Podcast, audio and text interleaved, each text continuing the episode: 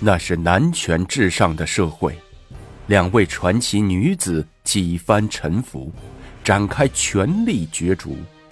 今天，让我们走进历史的洪流中，看看属于他们的故事。武则天，一门三公。世间的苦活有三样：打铁、撑船、磨豆腐。当年挑着豆腐担子走街串巷、早起晚归做辛苦小买卖的武士约，压根儿也没有料到，出身于社会最底层的他，如今会官至大唐工部尚书。天命之年，又娶上了皇族宗室杨达的女儿。对武士约这样的寒门新贵来说，似乎没什么愁事了。整日享受平步青云的喜悦，但是，在血统论大行其道的隋唐时代，当前最迫切需要的是让杨氏贵夫人给老武家生一个血统高贵的儿子。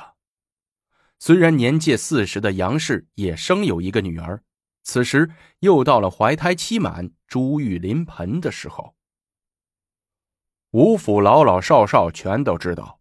最焦急不安的是老爷，这会儿他正背着手在外厅里来回踱步呢，不时的让人探问内堂产床上的情况。虽然不是头胎，五夫人仍然是高一声低一声的呻吟着。此时虽已接近立春，京城长安仍看不到春天的影子，大小树木都光秃秃的，墙角处花池边还堆积着雪。天空一片昏黄，没有任何生机。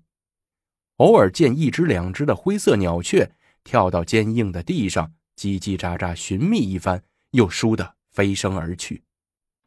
很快便到了掌灯时分，此时的天仍然黑得很早。不知道从几时，室外飘起了缕缕雪花，灯光从门窗里照射出来，显得更加昏黄和温暖。室内炉火熊熊下，人们轻手轻脚的忙这忙那。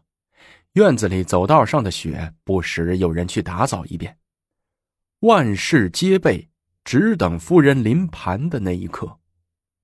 生子生女，深深牵动着尚书老爷的心，也牵动着吴府上上下下人的心。这时候，管家走了过来，低眉顺眼的说：“老爷。”又变天了，您先用些饭吧。天这么冷，喝点汤好暖和身子。武士约却是摆了摆手说：“啊，我暂且不太饿，等等再说。”吴金呐，外面雪下的怎么样了？请打扫一些，免得雪后路滑。哎，是老爷，我已经吩咐下去了。管家边答着话。便把太师椅挪到火炉旁。老爷，您坐下说话。哎，年后这场雪下的有点稀奇呀。下午还是晴天，热的都有人穿单挂了。这临天黑了，又落起雪来，雪片又大又轻，一会儿就盖住了脚印。老爷，常言说瑞雪兆丰年，咱家今儿。又添丁增口，我觉着这是好气象。武士约两眼出神的坐在那里，不置可否的安了两声。此刻他的心已经不知道去了哪里，对管家的话仿佛听到了，又仿佛没有听到。武士约想的有很多很多，他的心久久平静不下来，踱到八仙桌旁，拿起了《论语》。他轻轻的吟诵了起来。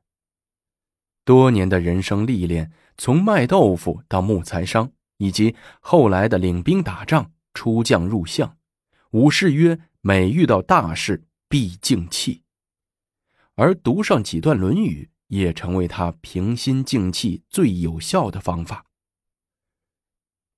滨州文水，也就是现在的山西文水，乃是武士约的老家。想当年，武家祖祖辈辈好几代人都靠着租种人家的田地过活，十分的贫寒。等到三个儿子长大，这一代人家境才逐渐改观。兄弟三个头脑活络，不甘于现状，种地的种地，做小买卖的做小买卖，一天也闲不住。武士约专管走村串巷，赶集上店卖豆腐。武家的豆腐做的是又白又嫩，深得邻居的喜爱，销路很畅。再加上老三嘴甜，精于算计，没过几年就攒下了不少本钱。后来又和朋友一起贩点木材，南北互通有无，钱多了，买卖也就大了，走的也更远了。隋朝末年，隋炀帝杨广昏庸无道。面对国内的种种社会矛盾而不顾，这个著名的败家子儿整天的是花天酒地，时常突发奇想，到处大兴土木。木材建筑的主要原材料，于是需求量大增。武士约他们瞅准时机，行贿送礼，狠狠的赚了一笔，从此就成了暴发户。于是。他就在乡间建房买地，过起了地主老财的日子。但事实上，在隋炀帝的残暴统治下，到处都是怨声载道，民不聊生，盗贼风起，天下不太平。有钱也未必能守得住。武士约用手里的钱不断的打买关系，曾在太原府谋了一个小官。小官大约和现在的一名小连长差不多，管理着百十个兵卒。虽然职位一般，但好歹那也是皇家的军官。武家从此完成了从农民到商人，又成为官人的彻底转运。但奠定武氏家族名满天下的好运还在后头。隋十一年，也就是公元六百一十五年。时任滨州河东巡抚大使的唐国公李渊，军务政务繁忙，常奔走于滨州、河东二地，连通两地的官道。正从文水的武家庄经过，善于捕捉人生际遇的武士约果断地辞去了官职。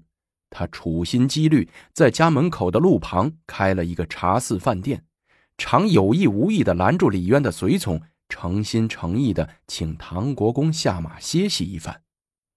武士约不但免费招待，而且还不时的从自己的马厩里挑上几匹骏马送给唐国公。他的苦心到底没有白费。第二年，李渊改任太原府留守，武士约随之抛家舍业，到太原留守衙门当了一名行军司凯参军官，至正七品，无疑。又高升了一步，李渊的势力越来越大，被天下人普遍看好。武士约凭着商人的精明，再次押对了宝。等到晋阳起兵，武士约的官阶一步一步的上升。他曾经讨好的对李渊说：“曾梦见唐公入西京，其苍龙升为天子。”等到李渊登基，开大唐朝一代伟业。武士约以功拜光禄大夫，封太原郡公，以后勤部军需官的身份，俨然跻身于十四名太原首义功臣之列，并得到了钦定的免死金牌。即使犯了罪，也没有人可以杀他。武家算彻底转了运，摘掉了几辈子贫穷的帽子。大哥随三弟武士约一起参加太原起兵。被封为宣城县公，官拜司农少卿；二哥封安陵县公，官至齐王府护曹。武家可谓是一门三公，一跃成为新朝显贵，不乏传奇色彩，成为并州文水老家街头巷尾的话题。武士约也是个干事业的人，勤于王室，公而忘私，原配妻子向李氏病危。当时他正随着李渊在滨州视察，离家也只是半天的路程，但他仍没有回家，忠诚的守护着皇上。这件事后来被高祖得知，感慨不已，特地诏表这位老部下，提拔为三品工部尚书，封为应国公。唐高祖意犹未尽，接着操心武爱卿的婚事。三品大员岂能长期打光棍儿？打算为他娶一位有贵族血统的老婆，借以提高武士的社会地位。高祖翻了氏族志，向周围的皇亲国戚询问商议，再三斟酌，选中了前隋朝皇族的宗室，曾任过宰相的杨达的女儿。隋亡后，杨达已过世。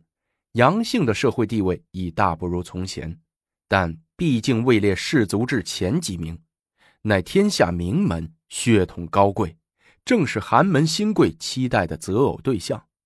但美中不足的是，杨氏已年过四十，不是二十岁左右的黄花闺女。